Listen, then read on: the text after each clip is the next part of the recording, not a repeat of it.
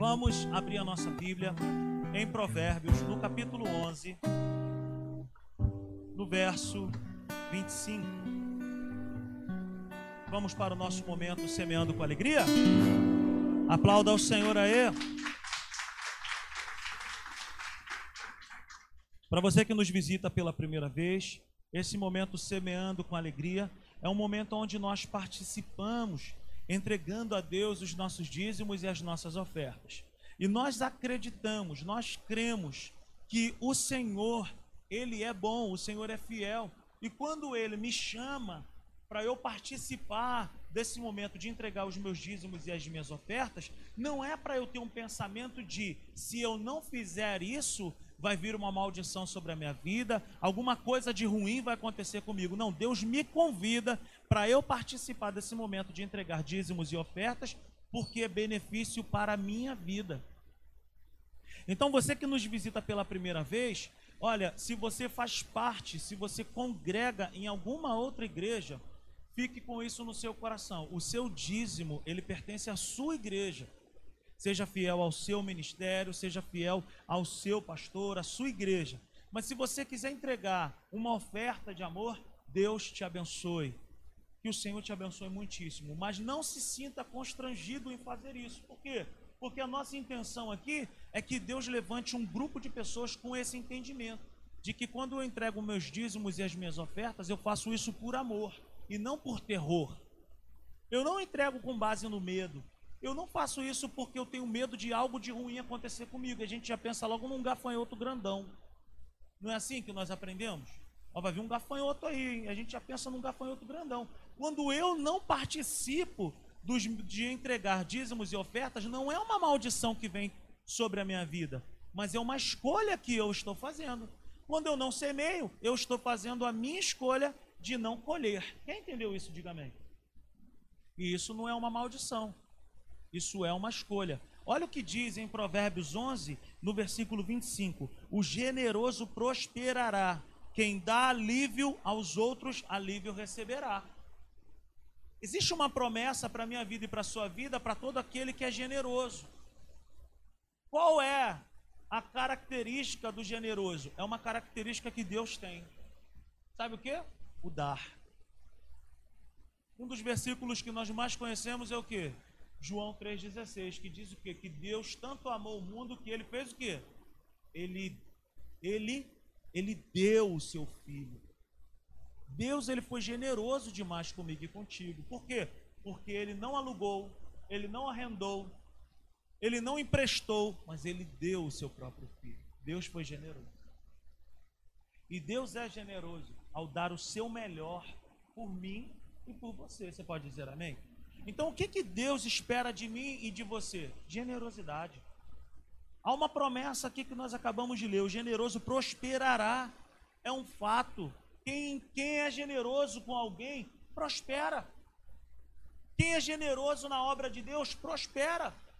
A gente vê aqui na igreja mesmo. Uma igreja de três anos, uma igreja que começou na minha casa, e a gente viu ali pessoas no período da obra, da transição da minha casa para cá, nós vimos Deus abrindo portas de emprego, Deus prosperando, Deus, sabe, é, progredindo, aumentando salários de muitas pessoas. E vemos isso até hoje. Por quê? Porque as pessoas têm entendido que não é por terror, não é com base no medo que eu entrego meus dízimos e as minhas ofertas, mas é com base em um relacionamento onde eu confio em Deus e Deus me abençoa. Amém? Então diga comigo nessa noite: o generoso Diga com força: o generoso prospera. Aleluia. Então você pode fazer isso nessa noite. Você pode entregar o seu dízimo e a sua oferta através dos nossos colaboradores que estão aí no salão, hoje o Xande e o Lula. Você pode fazer isso também através dessa conta que está na tela. Nós temos essa conta, a chave Pix, e nós temos também o PicPay, você abre ali a telinha do seu celular e você faz como se você fosse tirar uma foto. Deus abençoe a sua vida.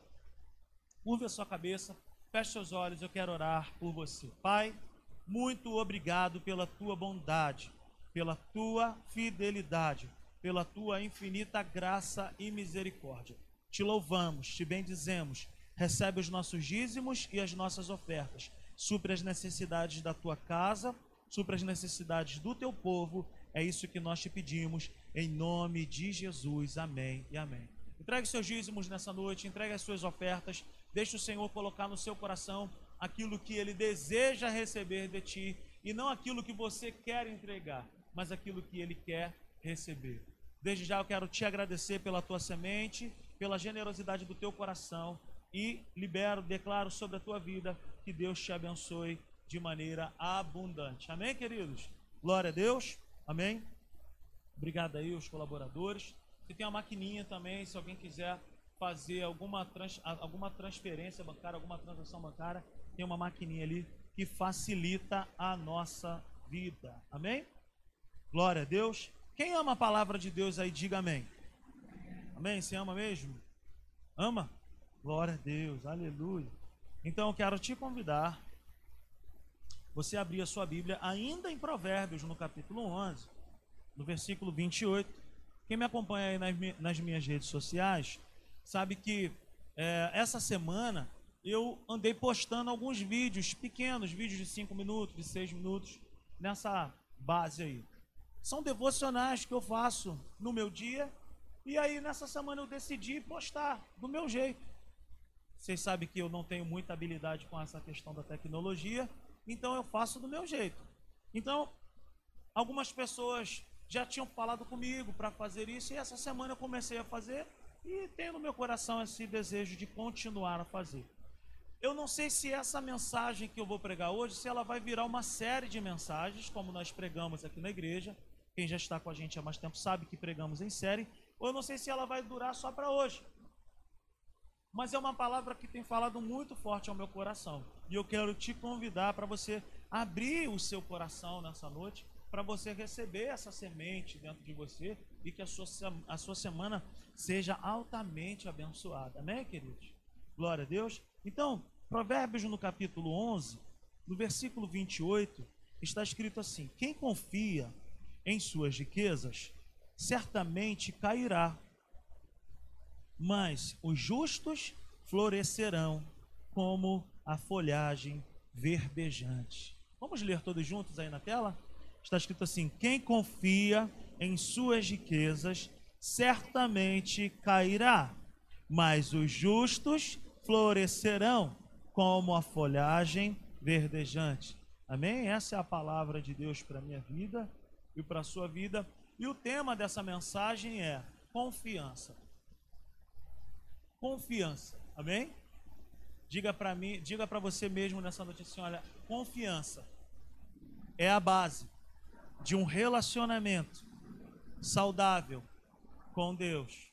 Mais uma vez, confiança é a base de um relacionamento saudável com Deus. Amém? Quem aqui é casado aí? Faz o sinal com as mãos. É possível ser casado e se manter bem casado sem que haja confiança? Eu estava falando aqui na primeira reunião. Essa semana estou completando 16 anos de casado. E assim, eu tenho 39 anos, a Natália 37. E a gente tem, sabe, essa certa experiência de ter casado novo. E são 16 anos de relacionamento mesmo, porque a gente namorou só 10 meses. Então são 16 anos confiando em uma pessoa. Sabe? Convivendo com a mesma pessoa. Amando a mesma pessoa. Por isso que casamento, gente, meu casamento, gente, não é perfeito. Eu sempre digo aqui, casamento é feliz. E se eu não confiar na Natália, e se a Natália não confiar em mim, esse relacionamento não duraria nem 16 dias. Mas nós estamos caminhando aí, sabe, para bodas de não sei nem o que. Eu não sou muito antenado nesse negócio de boda. Tem boda de tudo que a gente. Eu acho que antigamente não existia essas bodas todas, gente. O pessoal mais experiente aí, gente, só ouvia falar de, de 10, de 25, 50. Hoje em dia tem de tudo, tem de algodão, tem de borboleta, tem de tudo. De papel também, gente. Meu Deus do céu, gente, o pessoal está ganhando dinheiro com esse negócio agora. Mas assim, o nosso assunto é sobre confiança. Qual relacionamento é capaz de resistir sem confiança? Diz para mim, nenhum relacionamento. Não somente um relacionamento de marido e mulher, mas um relacionamento entre amigos, pais e filhos, irmãos, patrão e funcionário. Não existe um relacionamento que perdure com saúde sem confiança. Sim ou não? Então, quantos casamentos desistiram ou quantos casamentos foram destruídos por falta de confiança? Você conhece alguém que terminou um relacionamento por falta de confiança? Faz o sinal com as suas mãos, não precisa falar quem é. Sim, eu conheço também. Por quê? Porque a confiança é um pilar. Confiança é uma coluna que mantém de pé um relacionamento. Se eu quiser ter um relacionamento saudável, sabe, com o Gustavo, que é meu amigo, já, sabe, nós somos nascidos e criados juntos. Se eu quiser confiar, se eu quiser caminhar com ele, eu preciso confiar. Eu preciso saber o caráter do Gustavo. Nós não abrimos a porta da nossa casa para uma pessoa que a gente não confia. Não é verdade? Eu abro a porta da minha casa e as pessoas entram na minha casa. Pessoas que eu conheço, pessoas que eu confio. Então tem que haver confiança. Em nossa vida, queridos, nós precisamos aprender a confiar em alguém sempre. Eu e você, todos os dias, saímos da nossa vida confiando a nossa vida nas mãos de alguém. Talvez você nunca tenha parado para pensar nisso, mas eu vou te fazer pensar nessa noite. Então nós sempre precisamos aprender a confiar em alguém. Sem confiar em alguém, nós não descansamos nós não descansamos. Por exemplo, eu escrevi aqui no meu sermão: sem confiar em alguém, nós não curtimos a viagem. Você vai viajar, sei lá, vai para a região dos lagos, aqui, 150, 170. Se você for a Macaé, 200 quilômetros, uma viagem curta. Mas, por exemplo, se você entra no carro e se você não confia na pessoa que está no volante, o que que acontece? Você senta no banco do carona, o motorista olha para você e fala assim: Fulano, pode descansar. O que que acontece? A gente fala assim: Não, não, eu estou bem, tá cheio de sono, tá mortinho de cansado. Mas porque você não confia naquela pessoa, você não o quê? Não descansa. O que, que é esse descanso? Você não relaxa. Por quê? Porque você não confia naquela pessoa. Eu me lembro perfeitamente que quando meu pai ainda estava vivo e com saúde, eu fiz muitas viagens com meu pai, várias. E, e às vezes eu saía de casa para dirigindo o carro e ele ia no carona e daqui a pouco me dava um sono terrível e eu falava assim, pai, leva o carro um pouco. E o meu pai pegava o carro e aí eu apagava. Eu ia acordar lá em Campos. Eu fazia essa viagem praticamente quatro vezes por semana eu rodava na média de 800 a 870 quilômetros por dia nessa época. Então a minha vida estava assim, com um sono terrível. Somente aqueles que estão com sono nessa noite digam amém. Amém? Então o sono é algo terrível, é algo que derruba a gente. Mas eu confiava em meu pai e eu confiava ao meu pai a minha vida. Por quê? Porque eu sabia que ele era bom de volante. Eu podia descansar, Joel. Vai dirigir caminhão, não vai dirigir uma Fiorino pequenininha? Então eu deitava no banco. Fiorino, gente, todos sabem aqui quem dirigiu, quem o Lula tem hoje, não tem conforto. Mas eu tinha um método no banco do carona que eu tinha, mas eu dormia com força. E eu confiava no meu pai. Então, assim, automaticamente, todos os dias nós saímos de casa e nós confiamos a nossa vida na mão de alguém. Quem anda de ônibus aí? Levanta as mãos. Fica com vergonha, não, gente. Você confia a sua vida nas mãos de quem? Do motorista do ônibus. Não é assim? Você vai passar mal de alguma coisa. Tu chega no consultório médico e aí tu fala com o médico, tô sentindo isso e aquilo. Aí ele vai e fala para você, tem que tomar esse remédio aí. O que, que você faz? Você toma o remédio porque você está confiando naquela pessoa. Vamos aprofundar aqui a situação. Eu moro num prédio, eu moro num condomínio. Mas vamos lá. Eu confio a minha vida e a minha família nas mãos do engenheiro, do mestre de obra, dos pedreiros que fizeram meu condomínio. Eu não, quando eu, de, quando eu entro na minha casa, eu não fico olhando para as partes do meu, da minha casa, do meu apartamento, eu fico assim, cara, não confio, será que isso vai cair hoje?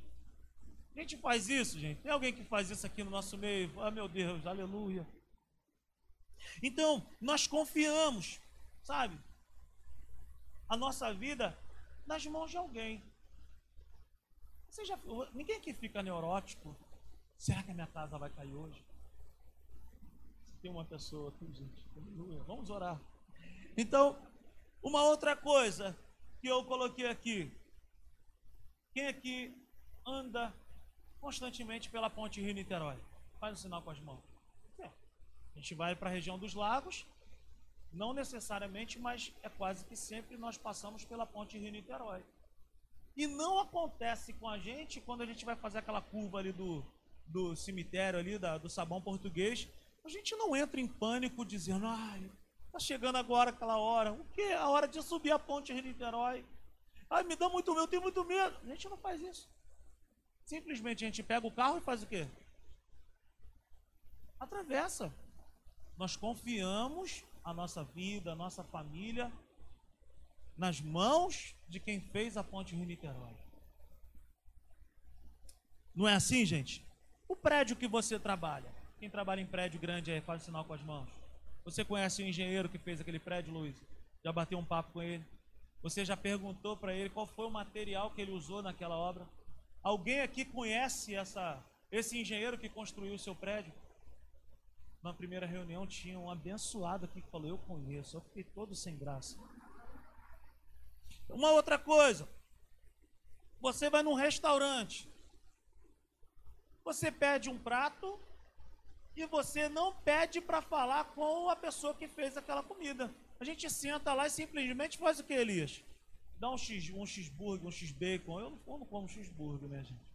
Mas a gente come como alguma coisa a mais. Mas eu não fico perguntando, vem cá, quem é que fez o meu hambúrguer aí? Eu quero ver as mãos dessa pessoa. No chinês eu não como. Mas assim, você vai num restaurante e o que que acontece? Você senta e você faz o quê? Confia. Algumas comidas eu não como em determinados lugares. Minha mãe sabe disso. Eu amo rabada. Quem gosta de rabada aí? Aleluia. Nem quase orou em línguas agora. Mas eu não como rabada na rua. Eu gosto de comer que a minha mãe faz. Mas a gente chega num restaurante e a gente não fica nessa neurose assim. Eu quero saber quem fez a minha comida. Eu quero conhecer essa pessoa. Ninguém faz isso. Nós simplesmente confiamos o que? Na bandeira daquele restaurante, no nome daquele restaurante ou daquela lanchonete. A gente vai lá e come. Quem aqui vai ao Maracanã, por exemplo? Faz o sinal com as mãos aí. Vem, só o Gustavo. Igreja diferente, gente. Só o Gustavo vai no Maracanã. Quem aqui vai no Maracanã aí? Faz o sinal com as mãos. Beleza. Você já parou para pensar nas quantidade de material que está acima da nossa cabeça? Se a gente não senta ali no Maracanã e fica assim, Não, a gente foca os olhos aonde? Hein? Onde a gente foca os olhos? No jogo. Por quê? Automaticamente nós estamos o quê? Confiando, Joel.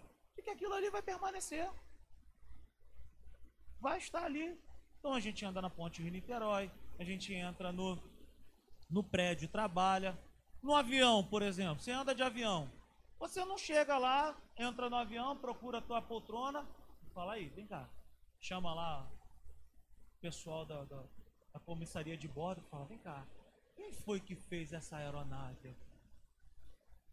A pessoa mesmo vai falar, não sei. Não, mas eu quero falar com ela, eu quero saber quem fez. Se nós não fazemos isso. Nós entramos na aeronave e voamos. E como eu falei aqui na primeira reunião, andar de avião é maravilhoso, sim ou não? Não é bom demais? O único problema é que a oficina do avião fica embaixo. Não é isso? Mas andar de avião é maravilhoso. A gente entra lá, um conforto, show de bola, maravilha. Agora, pense comigo. Nós não conhecemos o engenheiro do prédio onde nós trabalhamos. Nós não conhecemos o engenheiro, nós não conhecemos o pessoal da manutenção do Maracanã. Muito menos conhecemos a estrutura da ponte Rio-Niterói. Nós não sabemos de nada. Nós não conhecemos o chefe da cozinha do restaurante que nós comemos. E aí eu te faço uma pergunta: como que nós podemos confiar em alguém que nós não vemos ou em alguém que nós não conhecemos? Mas nós não fazemos isso todos os dias da nossa vida? Sim ou não? Sim ou não? Nós confiamos em alguém que nós não vemos. Acompanhe comigo. Vamos voltar para o nosso texto, Provérbios 11, versículo 28. Está escrito assim: Quem confia em suas riquezas certamente cairá, mas os justos florescerão como a folhagem verdejante. Queridos, esse versículo está dizendo para mim e para você o seguinte: o aspecto aqui é a confiança. Confiança é o nosso verso base que nós estamos aqui. Confiar em quem? Confiar em o quê? Confiar a quem faz toda a diferença na nossa vida. Nós estamos enfrentando um tempo muito difícil. Nós estamos passando por um tempo muito complicado, onde uma das maiores artimanhas das trevas contra a minha e contra a sua vida é tirar de dentro de nós a confiança em Deus. Essas informações, essas situações que nós estamos enfrentando, nós não estamos aqui para diminuir o tamanho do problema, não é isso. Mas essas notícias têm uma tendência de tirar de dentro de nós o que? A confiança em Deus. A credibilidade de que Deus é poderoso para nos guardar, para nos suprir. E aí existe uma tendência muito grande de nós deixarmos de crer em Deus e começarmos a acreditar em coisas que nós vemos. E aí é que mora o perigo, porque tem uma sentença. Quem confia em suas riquezas certamente cairá. Que, que são essas riquezas, queridos? São coisas que nós podemos tocar, são coisas que nós podemos ver com os nossos olhos. Se a minha, se a tua confiança não estiver em Deus que nós não vemos, e se a minha e se a tua confiança estiver em coisas que nós vemos, a nossa fé não prevalecerá e certamente nós não resistiremos a esses dias maus. Qual é o projeto de Deus para mim e para a sua vida? Crer em Deus. Andar com Deus, confiar em Deus, mas eu não o vejo. E aqui na Simples Igreja a gente tem esse lema conosco. Eu não ando com Deus com base naquilo que eu sinto, não é com base no calafrio, não é com base no calor, não é com base nisso ou naquilo, mas é com base na minha fé viva, diária, no relacionamento que eu tenho com Deus, que eu não vejo, mas que eu creio. Quem está me entendendo nessa noite, diga amém. Então, queridos, se talvez você esteja em pânico, porque te falta recursos e você não pode confiar nos teus recursos, olha, fique na presença de Deus e permaneça na presença dele, porque crer nele é a saída para minha e para a sua vida. E se talvez você está aqui e você seja uma pessoa que tenha muitas posses, Talvez você tenha muitas coisas, ainda que você tenha recursos, não confie nos seus recursos, mas confie no Deus que tudo pode. Você me entende? Diga amém.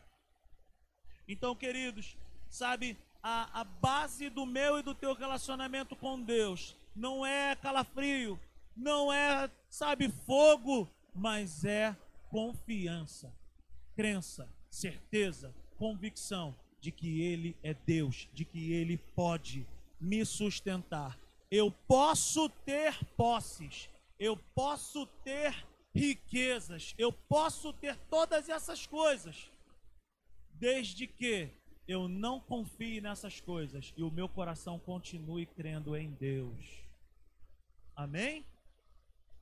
Eu quero dar para nós nessa noite uma definição, algumas definições de confiança. O que, que é confiança? É crença na moral de alguém, é confiar na moral de uma pessoa. Eu creio no caráter do Gustavo e por isso eu ando com ele. Eu creio no caráter do Hugo e por isso nós temos amizade. Eu confio, o meu relacionamento com essas pessoas é na base disso, do caráter. Eu sei que eles são homens de caráter. Então é crença na moral de alguém, no caráter de alguém, é crença na sinceridade de alguém. Aumenta um pouquinho meu microfone, Caio, por gentileza. É crença na lealdade dessa pessoa. E uma outra coisa, é crença na competência que essa pessoa tem para resolver a minha situação, para resolver a minha vida. Então, confiança é dar crédito para essa pessoa. Confiança também é ter fé nessa pessoa. Confiança é ter, sabe, profunda, re, profundo relacionamento e amizade com essa pessoa. Confiança é ter Deus como amigo, é ter Deus como um pai e saber que Ele me trata como um filho. Você pode dizer amém? Isso é confiança.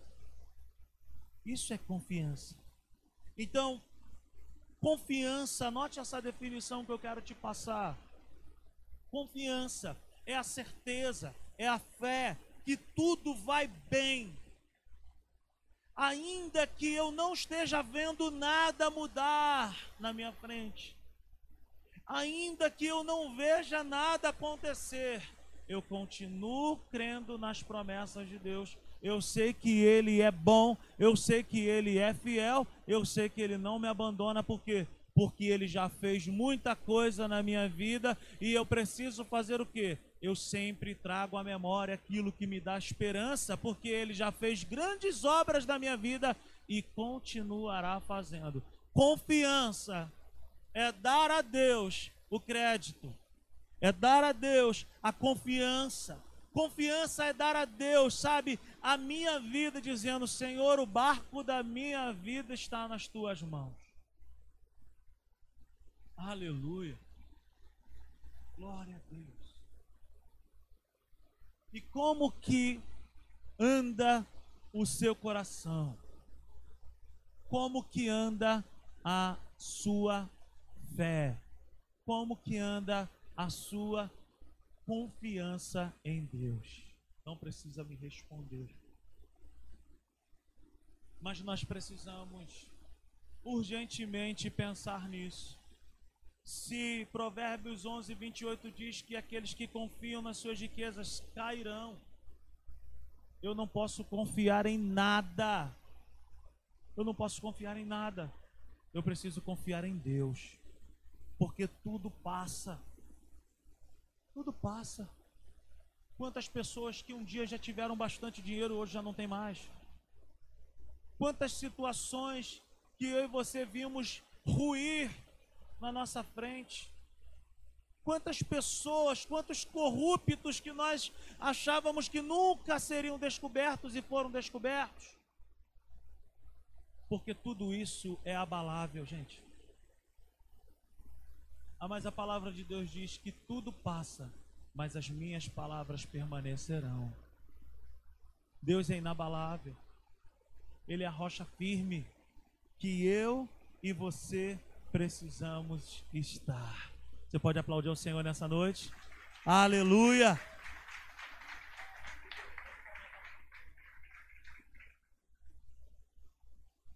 Aleluia! Aleluia! Se nós confiamos a nossa vida a tantas coisas e a tantas pessoas que nós não vemos, como nós falamos aqui, nós não conhecemos os engenheiros, nós não conhecemos o cozinheiro, nós não conhecemos o piloto do avião. Nós não conhecemos nem o piloto do avião. Então, se nós confiamos tanto em pessoas que não vemos e em pessoas que nós não conhecemos, por que não confiar em Deus? Por que não confiar em Deus? É porque nós não o vemos?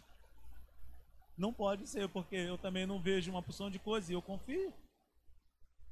Então, eu preciso confiar em Deus, ainda que eu não veja. Por isso que andar com Deus, a base, o sustento do relacionamento é o que? Confiança. Como eu falei, completamos 16 anos de casados. Você já imaginou se eu ficasse o tempo inteiro? Tá onde, Natália? Ô, Natália, tá onde, Rodrigo? Tu tá onde? Tu tá... Isso é relacionamento, gente? Isso não é um relacionamento, isso é uma doença. Você já parou para imaginar que relacionamento com Deus permanecerá de pé se eu ficar o tempo inteiro falando: "Ai, será que eu vou sair de casa hoje? Será que Deus hoje Será que Deus vai me guardar? Será que Deus vai me proteger? Será que eu estou achando que com tanta coisa ruim que está acontecendo, eu acho que eu sou a bola da vez. Eu acho que se eu sair aqui vai vir uma bala que não vai ser perdida, vai ser uma bala que vai me achar. Eu não posso andar com Deus dessa forma. Eu preciso que o meu relacionamento com Deus seja um relacionamento com base na confiança. Ou eu confio nele, ou eu não tenho saúde no meu relacionamento com Deus. Diga comigo, relacionamento com Deus, para ser saudável, eu preciso ter confiança. Aleluia.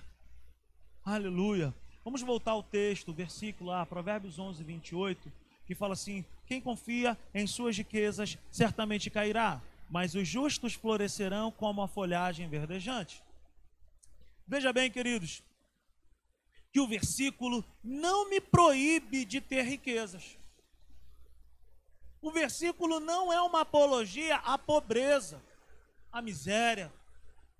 Aquele pensamento que talvez nós até aprendemos de maneira errada de que o cristão não pode pensar em coisas boas, ele não pode almejar coisas boas, ele não pode desejar coisas boas. Aqui não, a gente preza pela excelência, a gente quer coisas boas, desejamos que você tenha coisas boas na sua vida, que você progrida, que você prospere.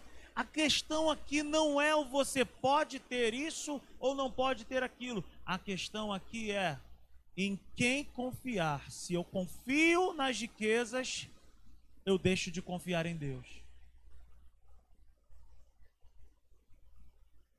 Então, o versículo, Provérbios 11, 28, não me proíbe de ter as coisas, não me proíbe de prosperar. Nós já falamos aqui numa minissérie falando sobre prosperidade bíblica. O que, que é prosperidade bíblica? É ausência de necessidades na minha vida, num todo. É ter saúde, ter harmonia na minha casa, ter bons relacionamentos e também ter ausência de, de, de, de escassez na minha vida financeira. É poder suprir as minhas necessidades, suprir a necessidade de mais alguém. Prosperidade bíblica, querido, é bom demais.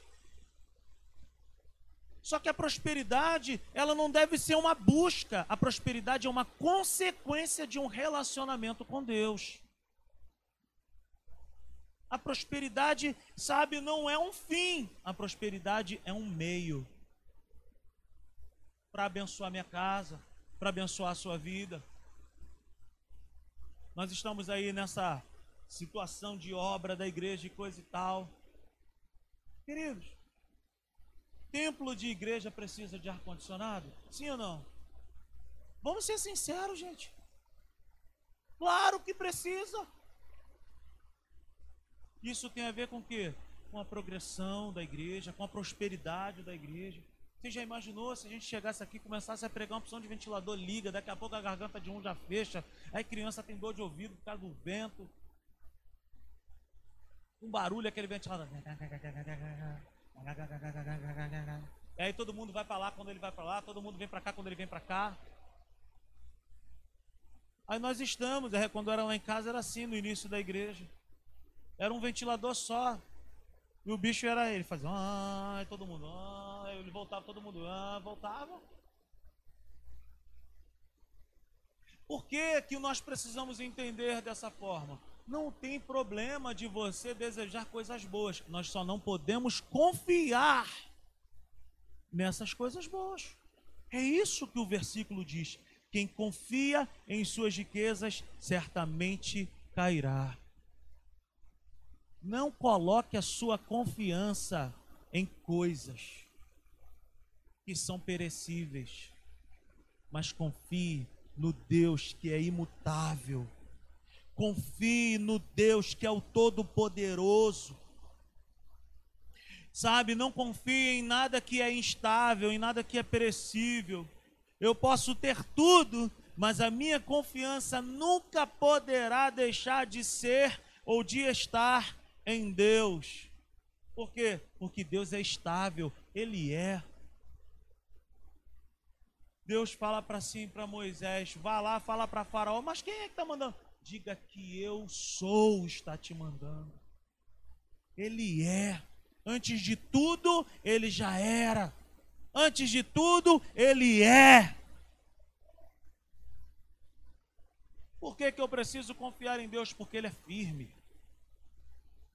Porque Ele é forte, porque Ele é inabalável. Deus não varia. Deus não é como a bolsa de valores, que um dia está legal, outro dia não está. Ele é, e ponto final, por isso nós podemos confiar nesse Deus. Aleluia! Aleluia! Que tipo de confiança eu devo ter em Deus? Qual é o nível do meu relacionamento com Deus? Qual é o nível do meu comprometimento com Deus em relação à confiança que eu devo ter com Ele, Antônio? Abra sua Bíblia comigo lá em Provérbios no capítulo 3. Aleluia. Provérbios 3, versículo 5, está escrito assim: Confie no Senhor de todo o seu coração e não se apoie em seu próprio entendimento. Vamos ler todos juntos isso? Confie no Senhor de todo o seu coração e não se apoie em seu próprio entendimento. Aleluia. Então, que tipo de confiança eu devo ter em Deus? Diga comigo, de todo o coração. Eu preciso crer, diga, em Deus de todo o meu coração. Aleluia, aleluia. Aí então o texto diz: não se apoie, não se apoie em seu próprio entendimento. Eu não posso confiar nas coisas, eu não, eu não posso confiar na economia eu não posso confiar em teorias, em possibilidades, eu preciso confiar em Deus. Porque hoje eu posso ter coisas, amanhã eu posso não ter coisas, e a única coisa que permanece é o Senhor. Versículo 6, ele fala assim, Provérbios 3, 6, ele fala assim: reconheça o Senhor em todos os seus caminhos, e ele endireitará as suas veredas. Reconheça-o. O que significa essa palavra? Convide-o. É quando você está numa fila para entrar numa festa e o dono da festa ele olha para você e fala: William, pode entrar. Está sendo reconhecido e está sendo convidado. Reconheça Deus. Reconheça que Deus pode fazer. Reconheça que Deus tem todo o poder para mudar a história. Reconheça, convide-o em todos os seus caminhos. E aí tem uma promessa para nós, no verso 6. E ele endireitará as suas veredas, e ele endireitará os seus caminhos. parafraseando esse versículo 6, reconheçam, convide-o em todos os seus caminhos, ele endireitará, ele consertará os seus caminhos. Ele conserta aquilo que foi construído de maneira errada. Talvez você tenha construído muitas coisas na sua vida da sua própria maneira, sem consultar a Deus, e hoje as coisas caem até na conta de Deus. Quantos relacionamentos não são quebrados, falidos? Quantos casamentos que Deus nunca disse para casar? Quantas sociedades que Deus nunca falou, entra? Quantas coisas que Deus nunca falou, compra? Quantas coisas que Deus nunca falou para eu e você, vai? Mas nós peitamos e nós fomos, e aí nós demos com a cara na parede. E aí existem tantas situações, tantas pessoas que vão falar: quando Deus quer, é assim. Seja, é a vontade de Deus. Muitas tragédias que acontecem, queridos, elas acontecem por causa de más escolhas. Más escolhas. Talvez você esteja enfrentando o pior momento da sua vida. Não foi Deus quem te colocou nesse momento, mas é Ele quem pode tirar você desse momento. Talvez você esteja enfrentando um tempo dificílimo na sua família. Talvez você esteja passando por um tempo. Eu estava conversando com um casal esses dias. É, eu, a Natália, um casal, e falando, cara, nós estamos. Eu compartilhei isso com a minha mãe esses dias. Eu e a Natália, a gente é, estava vindo de um processo de praticamente uns cinco anos, vivendo basicamente com aquele dinheiro assim, sabe? Contado. E a gente olhava para dentro de nós e a gente falava: Cara, não, nós não fizemos, sabe, nada de errado. A gente continua semeando, a gente continua dizimando, ofertando. Sabe? Deus conosco ali. Não tinha nada de errado. E agora a gente vê Deus assim, sabe? Como aconteceu com a Natália, como eu falei aqui algumas semanas. Ela era a bola da vez. Pode ser mandado embora hoje. E aí Deus muda a história. Ao invés de ser mandado embora, é promovida. Só esse Deus, cara, que pode fazer isso. Mas existem coisas que eu e você, de repente, procuramos um caminho errado e estamos hoje colhendo frutos de uma péssima escolha. E Deus está falando para mim e para você nessa noite: olha, não fui eu quem te coloquei nessa situação, você está aí porque você fez uma má escolha, mas sou eu quem posso te tirar dessa situação. Sou eu quem posso mudar a tua história. Sou eu que posso tirar você dessa condição. E eu preciso confiar nesse Deus. Como que eu confio em Deus? Eu preciso dizer para mim mesmo: o meu método, o meu jeito, a minha forma não está dando certo. Eu preciso optar por um novo caminho. Como nós falamos na série passada, dizendo sabedoria, a estratégia de Deus. E eu me lembro que a tela era um campo de futebol todo tracejado por um técnico. E é basicamente isso. Talvez você entrou para um primeiro tempo aí, está tomando de goleada. Volta para o vestiário. Vestiário, eu quero dizer que é a presença de Deus. Escuta o que esse professor, o que, que esse mestre, o que, que esse treinador tem para dizer para mim, para você. Talvez ele vai dizer assim: olha, não fui eu quem te dei essa estratégia. Você adotou essa estratégia, está perdendo esse jogo. A estratégia que eu tenho para você é assim, ó. Ouve a minha palavra, obedece a minha direção, confia em mim e tudo te irá bem. Oh, oh, queridos, eu falei com a Natália antes de sair de casa que eu estou com uma expectativa de que Deus vai fazer algo diferente em nosso meio. E a primeira reunião foi uma maravilha, foi uma delícia, e eu tenho certeza que Deus está nessa noite curando pessoas aqui em nosso meio. Não confie nas coisas. Confie em Deus. entrega o teu caminho para Ele. Esse versículo nós falamos muito para não crentes. Nós não podemos ver uma pessoa para ser evangelizada que a gente já pega e fala: entrega o teu caminho ao Senhor, confia nele e tudo mais, ele fará. Mas às vezes nós não entregamos. E nós falamos: lance sobre Deus toda a vossa ansiedade. A gente fala para os outros, mas quando é a nossa vez, nós temos dificuldade. E nessa noite eu quero dizer para mim e para você: vamos voltar a, essa, a esse pilar, a essa coluna da confiança em Deus. Confia em Deus. Confia nas suas promessas. Confia naquele, não confia naquilo que ele te disse.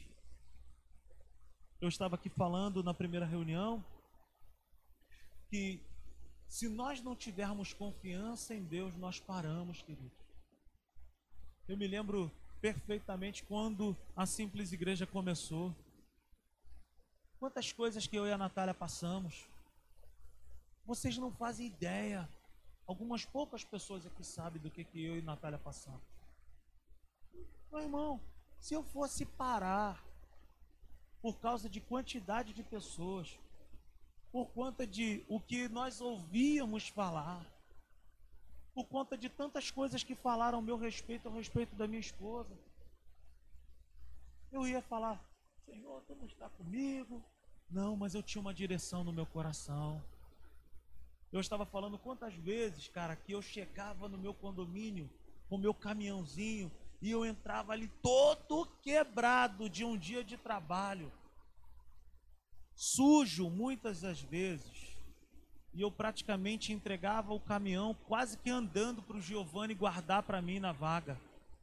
Eu descia do caminhão com aquela roupa e o culto de quarta-feira, como ele começa pontualmente às 19h30, eu descia do caminhão e falava, William, guarda o caminhão para mim. E aí eu entrava no banheiro, dá licença, dá licença, dá licença. E aí eu ia, entrava, tomava um banho e começava a reunião.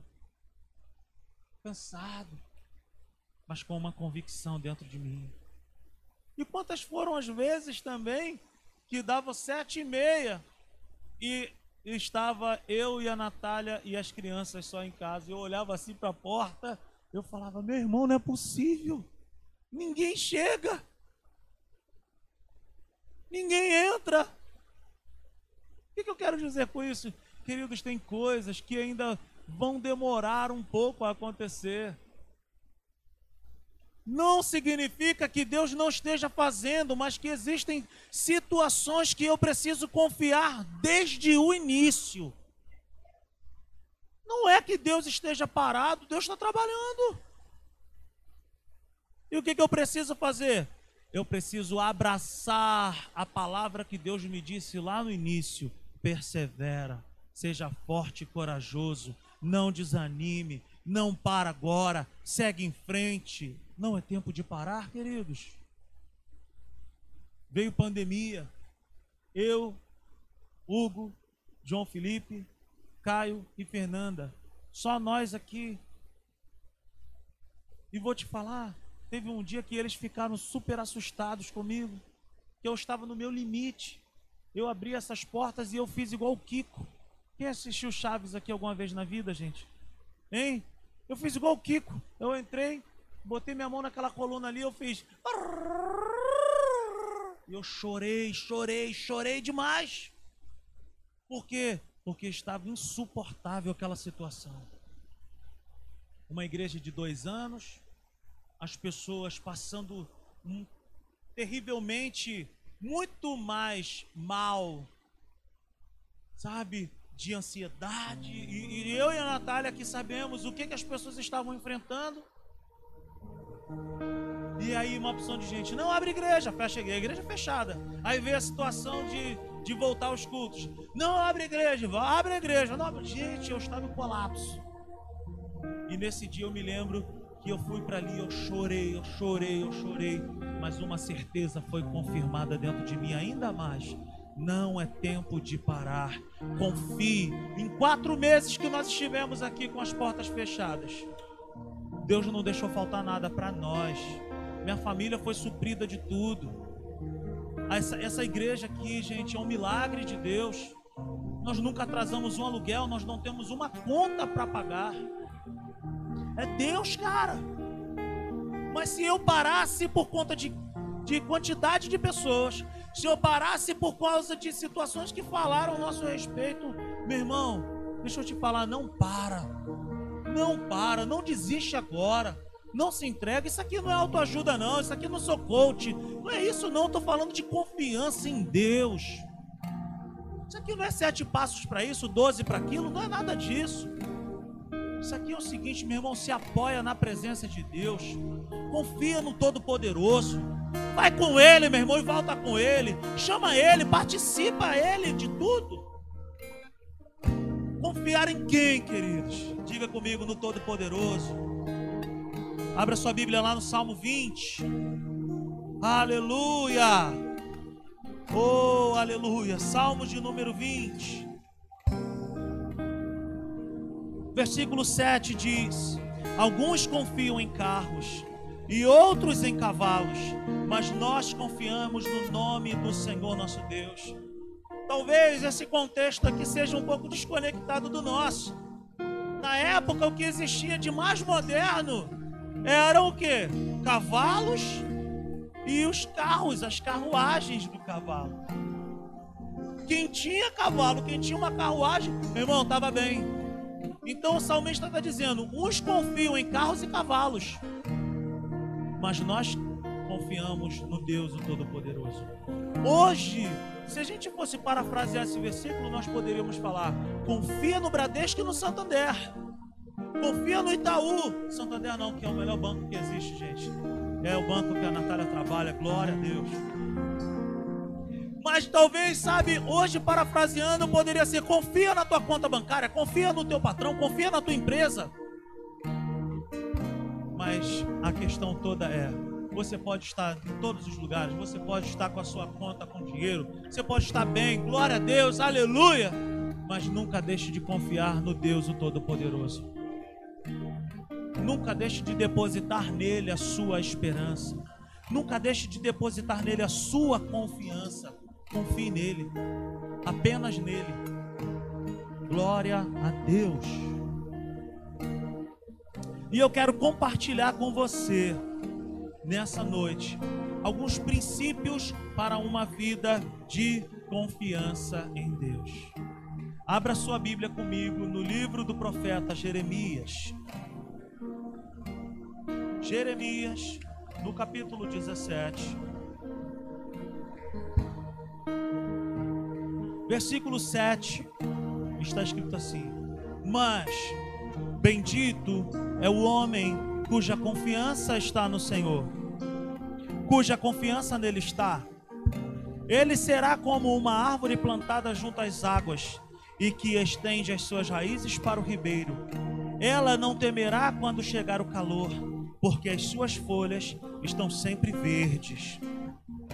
Não ficará ansiosa no ano da seca, nem deixará de dar fruto. Princípios para uma vida de confiança em Deus. O primeiro princípio que eu quero que você guarde no seu coração e que você anote na sua agendinha. Primeiro princípio, a confiança ela precisa estar em Deus. O que, que é isso? A confiança, ela não pode estar no esteve um dia. Um dia eu acreditei em Deus, um dia eu confiei em Deus. Não, a confiança ela necessita estar permanentemente em Deus.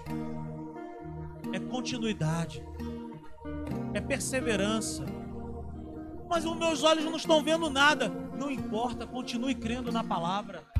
Continue crendo naquilo que ele colocou no seu coração. Se está de acordo com a palavra de Deus, continue crendo. Eu não posso continuar crendo em algo que Deus nunca falou para mim. Eu não posso crer em algo que está em desalinho, em desacordo com a Bíblia. Agora, se está de acordo com a palavra, se está de acordo com aquilo que Deus colocou no meu coração, creia. Creia. Diga comigo, confiança em Deus. Diga com autoridade, confiança em Deus, que funciona, é aquela que permanece, é aquela que está, e não que esteve, ela tem que estar. Segundo princípio, quem confia em Deus, a Bíblia me chama e a Bíblia te chama de bendito. Aleluia. Mas bendito é o homem, mas bendito é o homem. Quem confia em Deus é chamado por Deus e pela Sua palavra de feliz. Bem-aventurado, feliz é o homem que confia em Deus. Confiar em Deus traz alegria plena e perfeita para dentro de nós. Confiar em Deus traz descanso para nossa alma. Sabe por que, que muitas pessoas estão, sabe, desgovernadas, descontroladas? Porque não confia em Deus. Ou às vezes até confia em Deus, mas também confia é metade. Confia um pouco em mim, confia um pouquinho nisso, confia um pouquinho. Não, confia de todo o teu coração em Deus. Terceiro princípio, versículo 8: Ele será como uma árvore plantada junto às águas e que estende as suas raízes para o ribeiro. Terceiro princípio: quem confia em Deus é comparado a uma árvore saudável. Não é comparado a uma árvore toda seca, toda velha, cheia de casca, que nem aparência tem de vida. Quem confia em Deus é comparado a uma árvore saudável essa árvore ela tem raízes. Sabe por quê? Porque ela está no lugar certo. Porque ela está nos ribeiros de água. Ela está sendo nutrida pela água boa. E essa árvore ela se mantém de pé porque ela tem algo que nós não vemos, que são as suas raízes. Quando nós olhamos para uma árvore frondosa, bonita, nós observamos a árvore em si. Nós não nos atentamos o quanto ela é boa, o quanto ela é bela, o quanto ela é grande para baixo. Nós não admiramos as raízes, nós admiramos a árvore, mas se nós quisermos viver uma vida plena, viver uma vida agradável, viver uma vida boa, nós precisamos criar raízes. Se nós quisermos viver uma vida com Deus, eu preciso confiar. Eu preciso que as minhas raízes estejam em Deus. Estar em Deus é estar com a pessoa certa. Sendo nutrido por Deus. Querido, eu não preciso ver Deus para confiar nele, para andar com ele. Eu preciso simplesmente crer que ele é poderoso, que Ele é fiel. Eu não preciso ver Deus, eu preciso crer em Deus. Aleluia. Quarto princípio, Jeremias 17, 8, a parte B. Ela não temerá quando chegar o calor, porque as suas folhas estão sempre verdes. Queridos, no dia da adversidade, no dia da escassez, no dia da luta, no dia da dificuldade, no dia da seca, aquele que confia em Deus, ele permanece. Nós passamos por momentos de tribulação, passamos por momentos difíceis. Quando tu passares pelas águas, não te afogarás. Quando pelo fogo tu passares, não te queimarás. Muitas são as tribulações de um justo, mas o Senhor os livra de todas elas. Nós passamos por lutas, passamos, passamos por adversidades, passamos, passamos por momentos difíceis, passamos. Mas em todos esses momentos, o Senhor está conosco. O Senhor está conosco. No dia da seca, nós passamos. No dia da seca, nós não padeceremos. Diga para essa pessoa que está ao seu lado aí você vai ficar bem. E você vai dar muitos frutos. Você será uma árvore saudável. Vai dar frutos para muitas pessoas. Aí a tua história, diga para essa pessoa a tua história. Vai fazer sombra para muitas pessoas sedentas. O fruto que vai sair de você vai saciar a fome de muita gente. Aleluia! Aplauda ao Senhor. Uh! E por último, o quinto princípio. Quem confia em Deus passa por momentos de ansiedade. Nós não dizemos que nós nunca passamos por um tempo de ansiedade. Quem aqui? Gente, eu se eu não governar meu coração, eu só penso nessa obra. É o tempo inteiro. O tempo inteiro pensando nessa obra. Mas eu tenho que fazer o quê? Governar bem. Para quê? Para que o meu coração não fique ansioso, não fique perturbado. O Senhor Jesus, ele nos orienta: não andeis ansiosos quanto ao que comer, quanto ao que vestir. Veja bem que ele não fala assim: olha, vocês nunca estarão em nenhum momento ansiosos. Não, ele diz: não andeis ansiosos. O apóstolo Paulo em Filipenses 4, do 6 ao 8, ele fala: Não andem ansiosos por motivo algum. O apóstolo Paulo ele não fala: Vocês nunca vão ter ansiedade, porque crente não tem ansiedade. Não é isso. O que Jesus está dizendo, o que o apóstolo Paulo está dizendo, ansiedade sempre baterá a porta do meu e do seu coração. Mas quem tem a decisão de abrir essa porta e deixar a ansiedade permanecer somos nós. Eu e você não somos obrigados a permanecer andando em ansiedade, mas que ela bate a porta do nosso coração, ela bate. Olhe nos olhos dessa pessoa aí e fala: não ande ansioso. Creia no Senhor.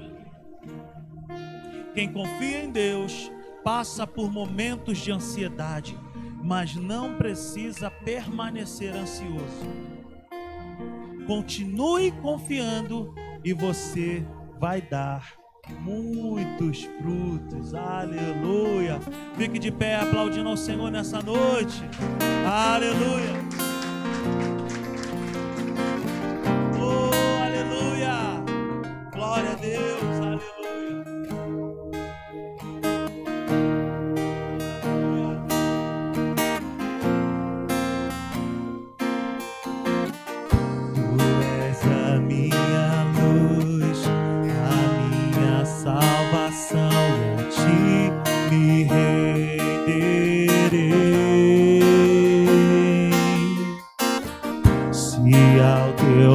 Estou seguro em tuas mãos, eu nada temerei. Cante! Oh, tu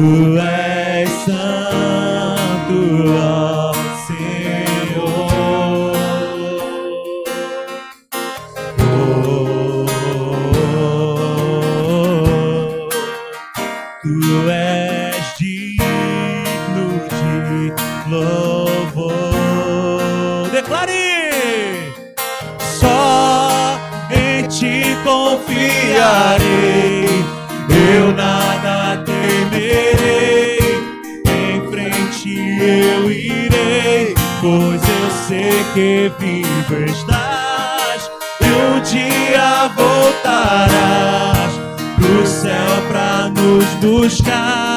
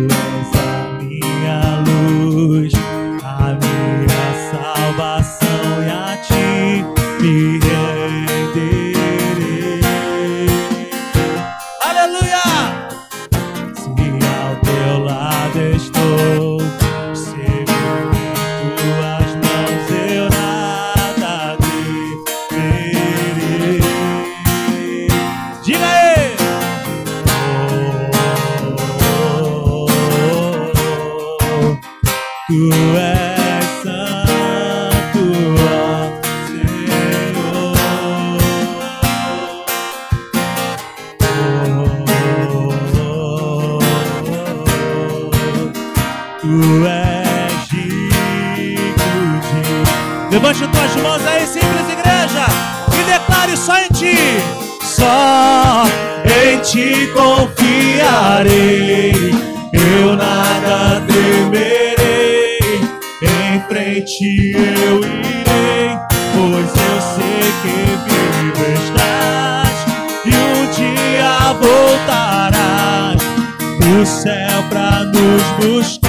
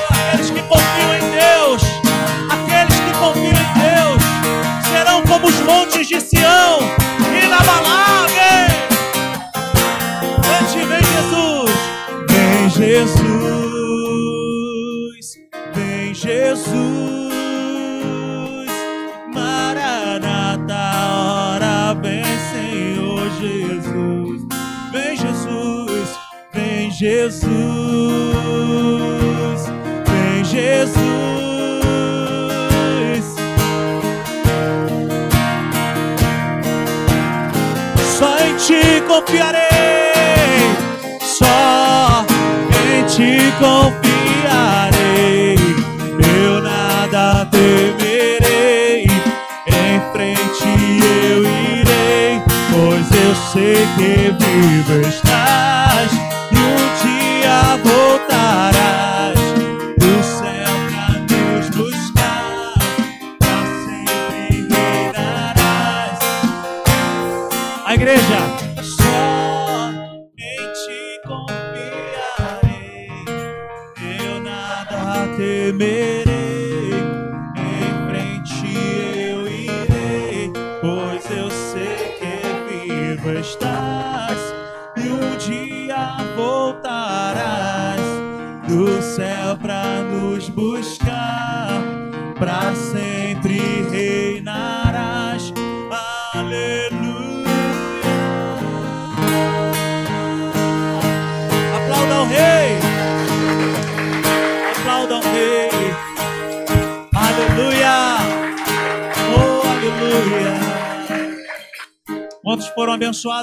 noite?